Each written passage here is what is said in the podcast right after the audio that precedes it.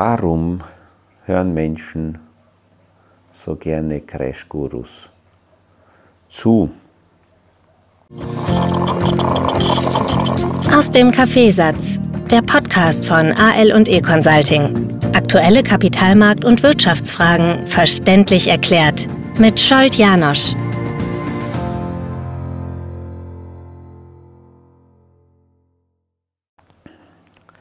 Diese spannende Frage denke ich heute in der Früh durch. Vor einigen Stunden habe ich die äh, Schlussstrich-Podcast-Folge aufgenommen. Es war in der Abendstimmung bei Sonnenuntergang in der Bucht. Und jetzt, ein paar Stunden später, mit den ersten Sonnenstrahlen, bekommt die Bucht wieder Energie. Und äh, ja, ich denke also diese Frage hier durch, warum Menschen Crashgurus so gerne zuhören. Ich bekomme immer wieder äh, solche Newsletter und, und Crashguru-Meldungen weitergeschickt von Podcast-Hörern mit der Frage, was ich davon halte, was ich dazu meine. Und jetzt, äh, während der Schifffahrt, habe ich gestern so ein bisschen in einige dieser Sachen hineingelesen, habe jetzt mehr Zeit und, und, und schaue mir das auch an. Ähm, wenn ich das so durchlese, dann lese ich wahrscheinlich aus einem anderen Blickwinkel als jene Menschen, die im Grunde empfänglicher sind für diese Themen und auch schon so eine Basisangst haben, dass irgendwann ganz sicher etwas Schreckliches passieren wird. Und bei diesen Menschen schaffen wir es, eben die Crash-Propheten, ähm, diese, diese menschliche Eigenschaft äh, zu erreichen. Ich glaube, dass wir Menschen schon seit Jahrhunderten mit diesem Bild des jüngsten Tages, des jüngsten Gerichts sehr gut zu fesseln sind. Und ähm, diese Bedrohung, die die, die ist faszinierend. Ähm, wir, wir akzeptieren irgendwie oder können mit dem Bild leben, dass, wir, äh, dass, wir, dass es sowas wie ein Paradies einmal gab und dort haben es die Menschen übertrieben und deswegen gibt, kommt irgendwann einmal die Abrechnung und dieses Bild wird übersetzt auf die Kapitalanlagemärkte und äh, äh, diese, diese Stories haben eine bestimmte Anziehungskraft. Das ist für mich vergleichbar mit, mit, mit Krimis lesen. Da ist auch dieser Kribbeleffekt dabei und uah, äh, man kann sich da hineinleben und, und, und emotional sich das vorstellen. Wenn ich die Schriften und, und die Ideen dieser Crash-Gurus mir anschaue, dann basieren die in sehr, sehr vielen Fällen auf auf, auf Themen, die, die, die real sind. Unser System ist nicht perfekt und auch mich stören viele Sachen. Ähm, und, und diese einzelnen Themen greifen sie dann raus und beschreiben das so, man hat das Gefühl, wenn man das durchliest, als ob sie die einzigen und die letzten wären, die diese simplen Zusammenhänge sehr logisch darstellen können. Auf einer Excel-Liste oder auf, auf, einem, auf einem Schmierzettel. Und weil es so einfach darstellbar ist, auch die Konsequenzen dann so leicht sind, wenn man sagt, okay, wenn ich das hier drücke, kommt das raus. Damit sagen sie indirekt, dass alle anderen Vollkoffer sind oder wenn sie nicht Vollkoffer sind und das erkannt haben und nichts tun, dann sind sie Teil einer großen Verschwörung. Dann ist es klar, dass man gegen den kleinen Mann ist und dass genau deswegen diese, diese Untergangsgeschichte kommt. Ich habe mehrere sehr liebe äh, Kunden die, die so ein, zweimal im Jahr mit irgendwelchen Büchern daherkommen oder irgendwelchen Stories, die ihnen in die Hand gefallen sind. Und ich merke aus der Argumentation, dass sie das nicht nur einmal, sondern öfters durchgelesen haben, das komplett verinnerlicht haben, äh, mittlerweile das auch glauben, was da steht, und dann aber trotzdem die Frage stellen, Herr, was halten Sie davon?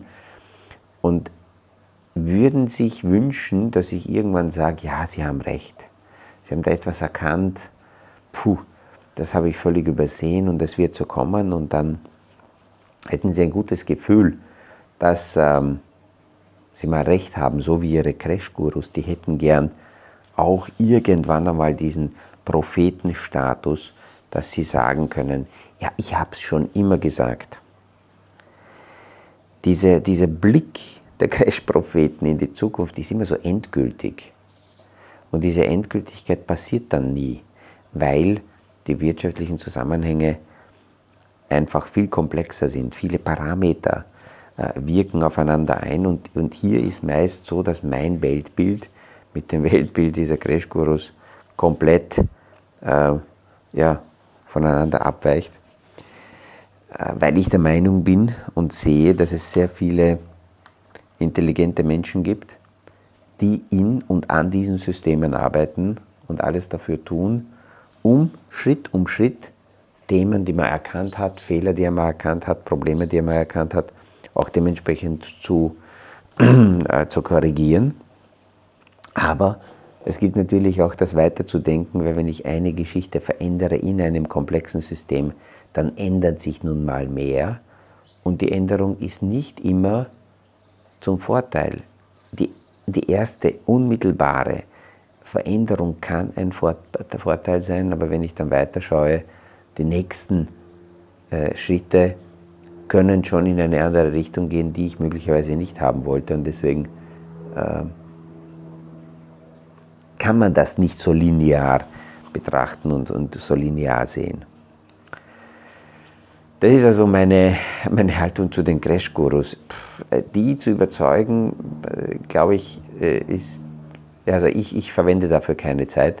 Ich bekomme immer wieder Vorschläge, ich sollte mal in Streitgespräche gehen mit denen und, und äh, sollte mich einer Diskussion stellen. Ich habe ich hab nicht das Gefühl, dass ich das notwendig hätte und deswegen tue ich es auch nicht immer wenn jemand sagt, das muss man doch machen, ähm, entsteht in mir ein Widerstand, weil ich das Gefühl habe, ich muss es nicht. Ich hätte die Möglichkeit. Wer mir aber gestern zugehört hat beim Schlussstrich-Podcast, der ahnt, dass ich anders dicke und Dinge, die äh, ja, mir nicht positiv nach vorn gerichtete Energie gebe und, und geben und, und positive Lösungen den Dingen stelle ich mich nicht oder da vergeude ich keine Zeit. Ich akzeptiere es, dass es so ist. Es gibt auch ähm, Bekannte von mir, die in ihrem Geschäftsmodell darauf angewiesen sind, möglichst viele Klicks auf Videos, Podcasts und sonstige Dinge zu bekommen, weil sie davon leben oder das monetarisieren. Und die sagen, ja, damit mein Geschäftsmodell in dem Bereich so funktioniert, muss ich auf jeden Fall irgendwelche aggressiven Titel wählen äh, und Überschriften. Ich weiß, äh, ich hasse das, aber ich muss es tun, weil sonst habe ich zu wenige äh, Klicks und ähm, deswegen ähm, nutzen Sie dieses System. Die eine Geschichte ist, dass man das weiß und dass man das System so nutzt. Ähm, und auf der anderen Seite sind halt die abhängigen Opfer, die dann auf diese Crash-Guru-Themen reagieren.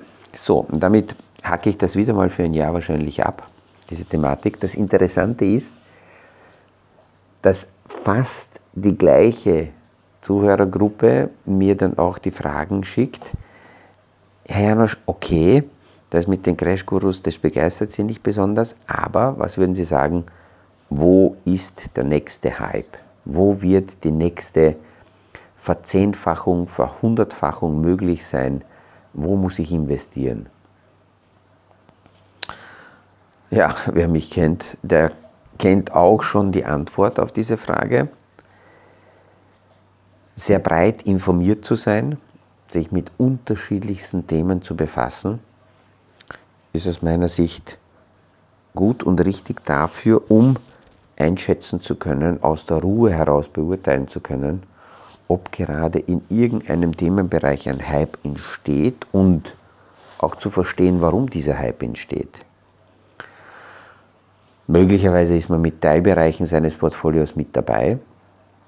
Menschen, die gut informiert sind, da merke ich, dass die auch äh, in der Lage sind einzuschätzen, wann sie Glück haben, weil sie reflektiert genug an die Sache rangehen, um sich einzugestehen, okay, in welchem Bereich war ich mit Teilen meines Portfolios bei und hatte vielleicht sogar Glück.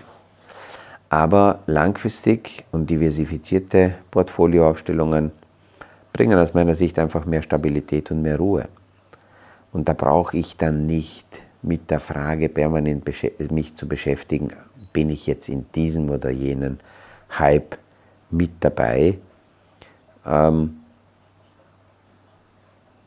dem schnellen Geld, nur hinterher zu jagen, bringt natürlich einen bestimmten Kick. Das ist so dieses Kribbeln im Bauch könnte dabei sein, aber auch sehr viel Stress. Und am Ende des Tages ist sehr oft plus minus null das Endergebnis. Dann werden dann große ähm, Hedgefondsmanager zitiert, dass man sagt, ja, aber schau dir die mal an, wie groß die abgecasht haben. Einerseits schwingt ein bisschen Bedauern mit, dass man mit seiner Situation so unzufrieden ist, dass man sich selber bedauert, dass man selber nicht abcashen kann. Und ähm, selbst wenn man so, so einen Glücksgriff gemacht hat, stelle ich die Frage, okay, und wie geht es danach weiter? Das Leben geht ja weiter. Und ähm, was willst du dann machen? ja, dann würde ich alles ändern, dann würde ich mein Leben ändern, dann würde ich meinen Job ändern, dann würde ich meine Wohnsituation ändern. Manche sagen, dann würde ich sogar meine Familiensituation ändern. Sag ich, super, alles, was du jetzt aufgezählt hast, kannst du ohne diesem großen Geld auch ändern. Du kannst gleich damit anfangen. Ähm, wer, wer, wer das Investment mit dem größten Potenzial sucht, kann ich nur sagen, der sollte Lotto spielen. Wer geht hin, gibt ein Euro rein, bekommt eine Million Euro raus, wenn er Glück hat.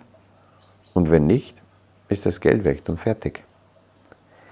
Aber Kapitalanlagen, Portfolio aufbauen, ähm, mit, mit entsprechender Ruhe. Und das ist auch, viele stellen mir die Frage, Herr, Sie, Sie sprechen sehr oft von Strategien was, was ist diese Strategie oder wie funktioniert das? Damit meine ich ein breit diversifiziertes, gut aufgestelltes Portfolio.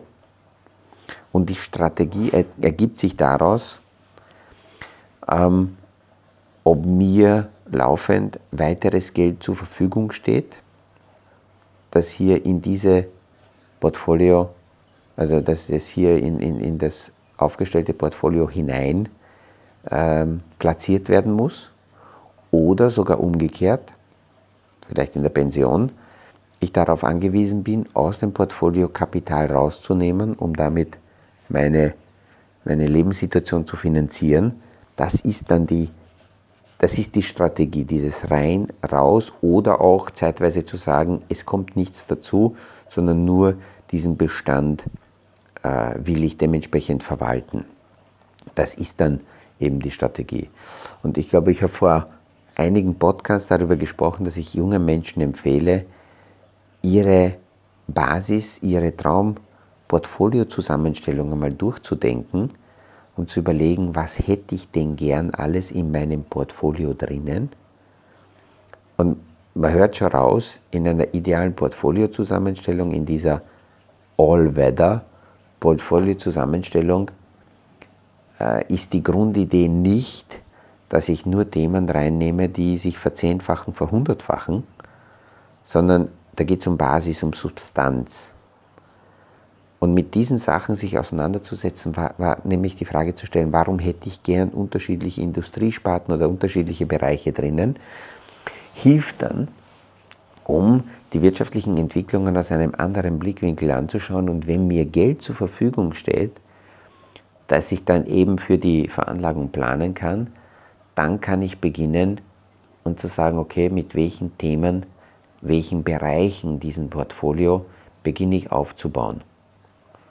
Und da kommt auch die Frage, womit sollte man beginnen? Naja, eigentlich sollte man mit jenen Bereichen beginnen, die aktuell in der aktuellen Wirtschaftssituation preislich günstig sind.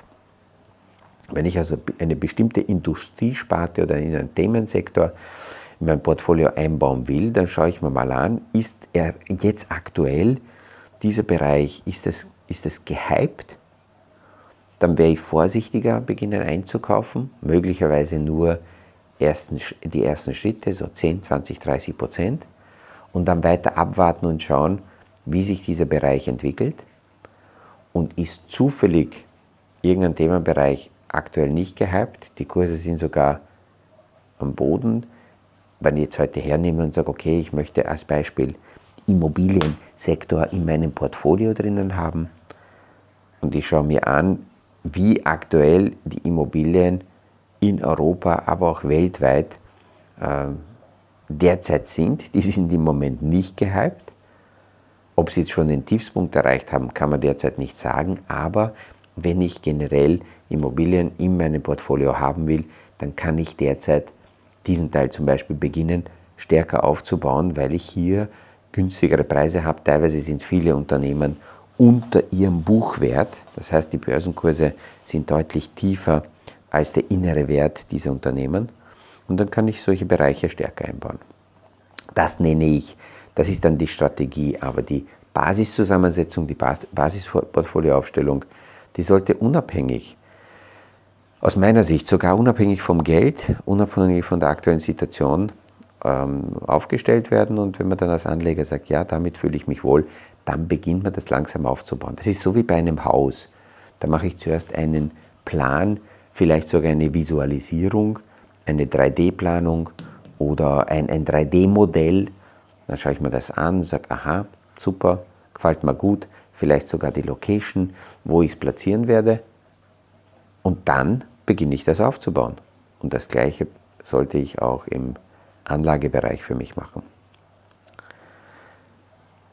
Ja, diese zwei Fragen haben recht gut gepasst, um den heutigen Tag mit diesem Podcast und mit diesem lauten Nachdenken hier zu starten. Die Sonne steht schon ein bisschen höher. Mal schauen, wann die Familie kommt. Ich bin ja bei uns derjenige, der sehr, sehr, sehr früh aufsteht und seine Gedanken hier in der Früh sammeln kann. Und jetzt werde ich mich aufmachen und Frühstück besorgen und dann mit der Familie gemütlich in diesen Tag starten.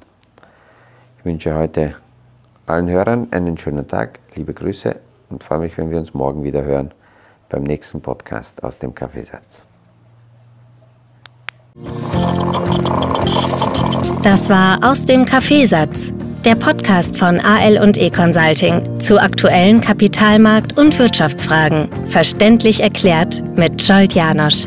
Aktuelle Fragen, Rückmeldungen und Anmeldungen zum nächsten Kapitalmarkt-Talk findet ihr auf unserer Homepage www.aleconsulting.at.